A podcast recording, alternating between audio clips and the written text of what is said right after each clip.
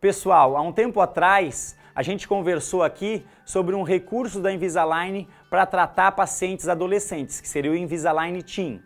E existe agora, mais recente, uma abordagem de tratamento com Invisalign para crianças, que seria o Invisalign First, para aquelas pacientes que têm já os primeiros molares permanentes e rompidos e pelo menos dois incisivos com um terço da coroa irrompida. Como que funciona esse sistema? Ele vai expandir a arcada com esse aparelho, vai corrigir mordidas cruzadas anteriores, vai corrigir mordida aberta, enfim. Daí é o ortodontista utilizando o seu conhecimento de diagnóstico e plano de tratamento e usando esse recurso removível para tratar as maloclusões em estágio precoce de desenvolvimento. A dica que eu dou para vocês é a seguinte: sempre analise a risólise do dente descido e confeccione attachments para retenção, porque como esses dentes têm coroas mais curtas, mais retenção é necessária ao aparelho. Só que também não vamos botar grandes attachments em dentes que têm risólise avançada. Isso seria uma maneira de extrair precocemente